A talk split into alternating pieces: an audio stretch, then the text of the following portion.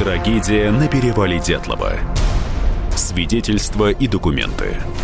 Писатель Николай Андреев исследовал 64 версии загадочной гибели туристов в 1959 году.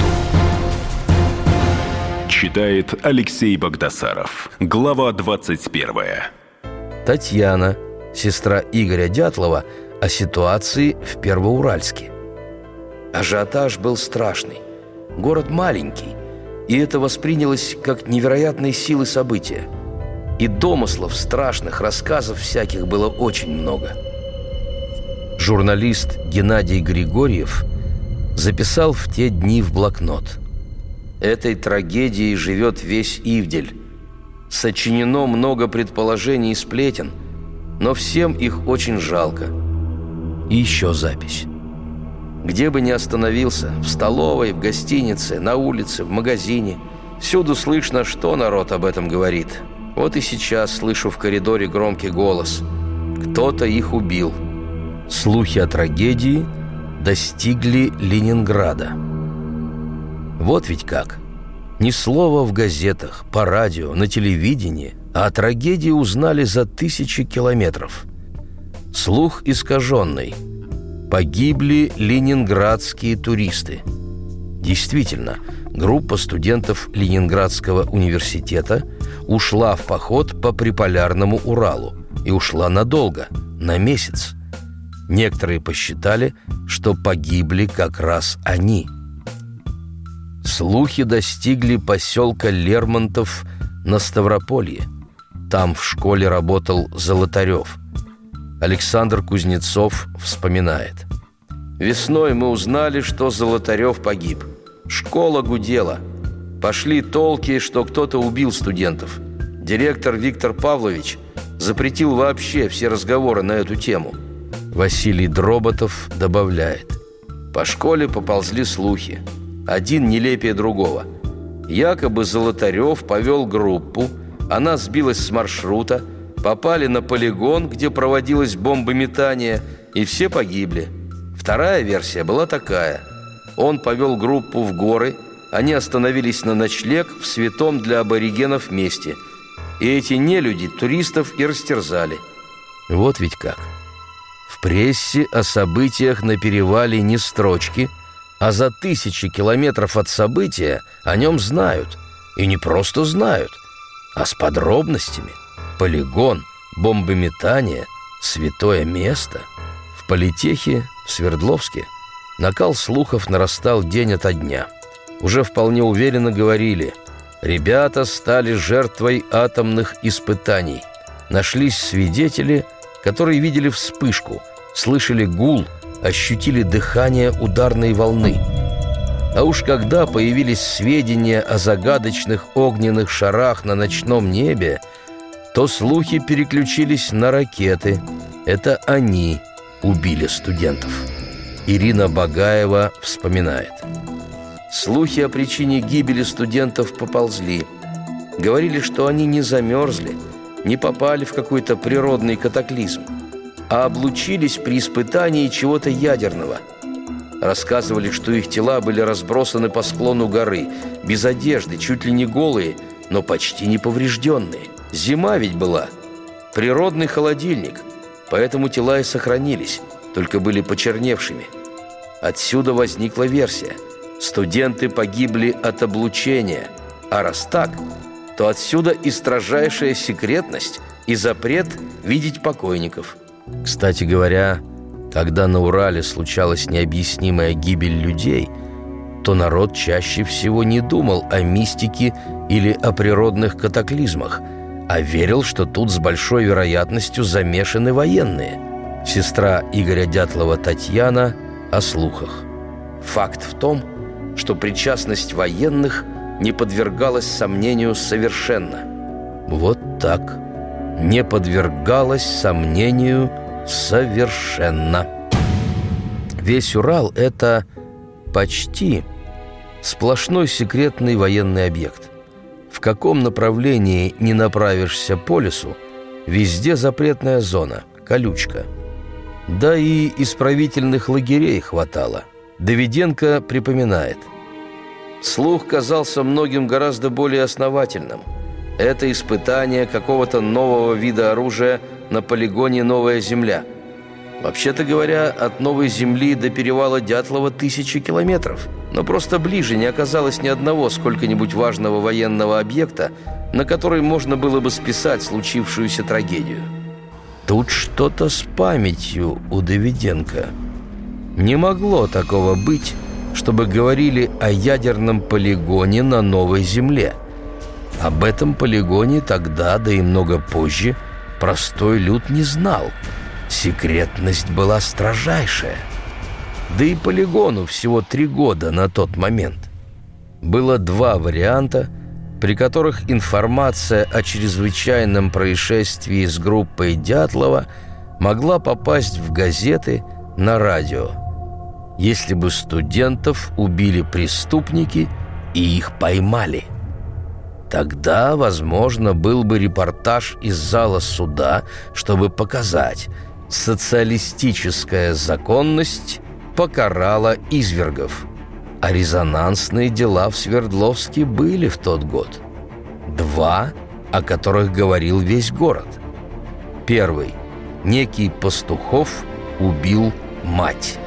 Об этом была заметка в «Уральском рабочем». Читатели в откликах называли убийцу извергом, выродком, чудовищем со звериным сердцем – двуногим зверем требовали его расстрелять. И расстреляли. И второй случай. Шофер Треста «Урал-Тяжстрой» Анисимов убил дружинника Леонида Бахтина. Как раз в 1959 году партия инициировала создание общественных дружин для поддержания порядка на улицах. В газетах об убийстве дружинника Бахтина ни слова. Но партийные органы развернули пропагандистскую кампанию в трудовых коллективах. В документах обкома я нашел в одной из записок. Трудящиеся области на митингах и собраниях сурово заклеймили позором Анисимова, требуя сурово его наказать судебной коллегии областного суда он приговорен к высшей мере наказания – расстрелу. Я просмотрел Свердловские газеты за 1958-1960. Впечатление, что тяжкие преступления в области – очень большая редкость. Только два сообщения об убийствах за три года. Не было грабежей – бандитизма, воровства. Крошечные заметки о карманниках, хулиганах, мелких мошенниках, нечестных продавцах, пьяницах, самогонщиках. А преступность была, и росла она из года в год. В документах обкома КПСС есть отчеты правоохранительных органов областного суда в которых приводятся ужасающие факты о преступности. Убийства происходили почти каждый день, грабежи – обычное дело. Так что гибель девяти туристов присутствует в документах обкома и горкома, но о ней ни слова на страницах газет. Но природа не терпит пустоты, и отсутствие информации заполняется слухами – Слухи – это своеобразное средство массовой информации в советское время. Писатель Михаил Пришвин вел дневник на протяжении десятилетий, до дня своей смерти в 1954 году. И одно из самых частых слов в его записях – «слухи». Приведу первые попавшиеся из разных лет – Возможно, что кому-то и выгодна паника, и кто-то нарочно пускает слухи. Был же слух, что Шмидт арестован. А может быть, слухи сами собой возникают? Все время живут слухами, литературными сплетнями. Начинаются слухи, подобные тому, что Буденный исчез. И так далее, и тому подобное. Высоцкий написал «Слухи по России верховодят, и со сплетней в терции поют, но где-то рядом с ними ходит правда, на которую плюют». Не только старухи разносили слухи. Все поддались поветрию распространить слух как можно дальше. В 1959 году средствах массовой информации не появилось ни слова о девяти погибших в походе. А ведь могли власти что-то дать в печать, чтобы снизить накал слухов. Для начала просто сообщить «пропали туристы». Потом в газетах репортажи о поисках. Потом о найденной палатке, о найденных трупах. Полностью слухи это не прекратило бы, но все же основы для них было бы меньше. Но власть даже на такую малость не умела пойти. Продолжение через несколько минут. Трагедия на перевале Дятлова. Свидетельства и документы. Писатель Николай Андреев исследовал 64 версии загадочной гибели туристов в 1959 году.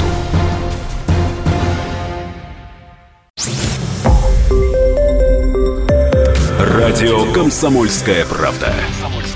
Более сотни городов вещания и многомиллионная аудитория. Нижний Новгород 92 и 8 FM. Эм. Саратов 96 FM. Эм. Воронеж 97 и 7 FM. Эм. Москва 97 и 2 FM. Слушаем всей страной. Трагедия на перевале Дятлова. Свидетельства и документы. Писатель Николай Андреев исследовал 64 версии загадочной гибели туристов в 1959 году. Читает Алексей Богдасаров. Глава 22. Почему секретили? Многие сегодня имеют смутное представление о том, что тогда можно было газетчикам, а чего нельзя. Вот типичное утверждение. Анатолий Гущин пишет в книге – Совершенно неприличным казалось в те дни и молчание газет, радио, хотя попытки написать об этом журналисты предпринимали не раз. Собственный корреспондент уральского рабочего Геннадий Григорьев материал передал сразу же, как только узнал о трагедии. Но его публиковать не стали. Говорили, что сам первый секретарь ЦК КПСС Хрущев – предостерегал секретаря обкома Кириленко не спешить с публикациями. Мол, вот найдут всех остальных, тогда и посмотрим. Однако, во-первых, нет никаких документальных свидетельств, что Хрущев вообще знал о гибели девяти туристов. А во-вторых, по поводу распоряжения Никиты Сергеевича не спешить с публикациями. Такого распоряжения быть не могло, потому что и без указания из Москвы Кириленко знал, что можно печатать в газетах, а что нет. Даже не так. Не дело первого секретаря обкома КПСС следить, какие заметки готовятся к печати. На то существовали редакторы газет. Они знали границы того, что может появиться на страницах их изданий, а что ни в коем случае. Главный редактор «Уральского рабочего» был членом обкома КПСС, и партийная дисциплина для него была не пустым звуком, а главный редактор молодежной газеты «На смену» был членом обкома ВЛКСМ – тоже правильно понимал политику партии и неуклонно проводил ее в жизнь. Но даже если бы главный редактор дал маху и пропустил что-то нежелательное в номер, то на чеку была организация, которая его поправила бы. Существовал главлит, главное управление по охране государственных тайн в печати при Совете министров СССР. Название вполне невинное, но на самом деле это был орган цензуры. И в каждом издании, в каждом издательстве, на каждой киностудии, каждом министерстве и во многих других организациях сидел уполномоченный главлита, а иногда и целая группа, которые следили, как бы чего не проскочило в печатной продукции. Существовал список тем, которые никак не могли появиться в печати. Я листал список запретов. Это огромный том, который назывался «Перечень сведений, запрещенных к опубликованию в открытой печати, передачах по радио и телевидению». И в нем каких только запретов не было. Ну, про всякие военные секреты понятно. Это не могло появиться ни под каким соусом. Но были под запретом и невинные на первый взгляд вещи. Приведу лишь некоторые из них. Прием, выбытие, текучесть рабочих. Сведения по выборам в Верховный Совет СССР – сведения о чрезвычайных происшествиях, авариях и катастрофах. Отрицательные данные о санитарно-гигиеническом и эпидемиологическом состоянии отдельных районов страны. Сведения о привлечении воинских частей к спасательным работам при катастрофах. Сведения о зонах наводнения. Допустимые дозы радиации человека – и допустимые уровни загрязнения продовольствия, панорамные и перспективные фотоснимки городов, топографические карты, сведения о массовой гибели людей, материалы, уточняющие основные параметры общего земного эллипсоида и гравитационного поля Земли, сведения о радиоактивном загрязнении внешней среды – долгосрочные прогнозы погоды, водности рек, влажности почвы, сведения о наездах подвижного состава на людей, сведения о массовой гибели зерновых, сведения о недостатках советских изобретений, общие сведения о погибших туристах и альпинистах – численность детей и подростков, доставленных в органы внутренних дел за безнадзорность, лиц, занимающихся бродяжничеством или попрошайничеством, количество специальных школ для детей, нуждающихся в особых условиях воспитания, сведения об органах главлита СССР, раскрывающие характер, организацию и методы их работы. И так далее. Как видим, под запрет попадала и гибель туристов. Есть в перечне соответствующий пункт, даже два – сведения о массовой гибели людей и сведения о погибших туристах и альпинистах.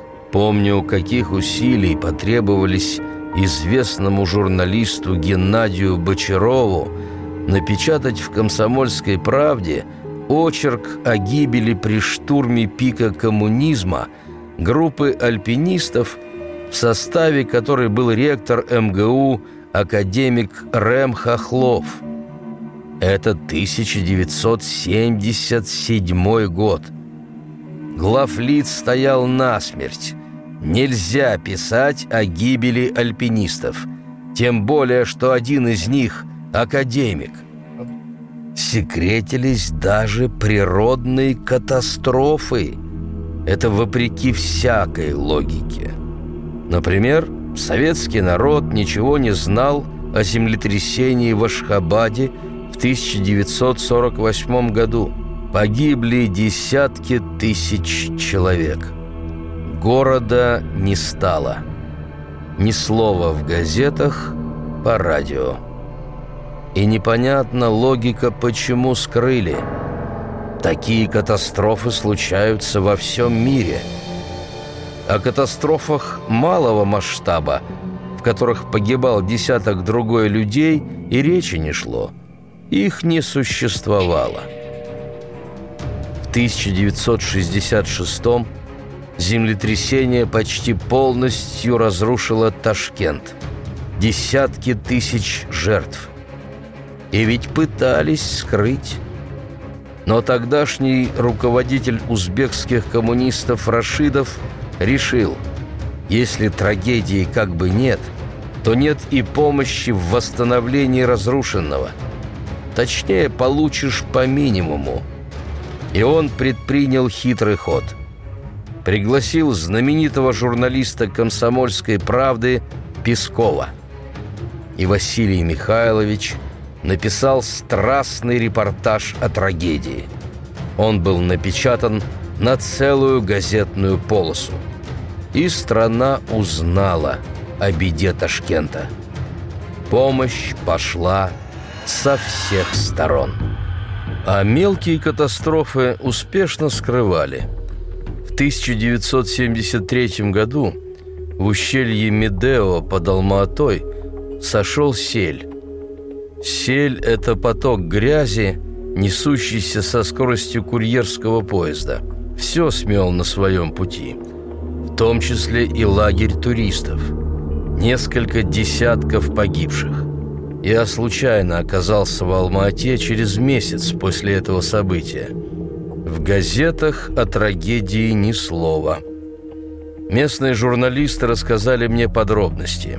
И нашелся один свидетель катастрофы – фотокорреспондент молодежной газеты. Он отдыхал в турлагере. Ранним утром, часа за два до схода селя, поднялся с подругой на гору. Хотел поснимать восход солнца в горах. Вспоминал. Небо было чистое, потому странно было услышать раскаты грома. Но в горах такое случается. В одном месте солнце, а за перевалом гроза.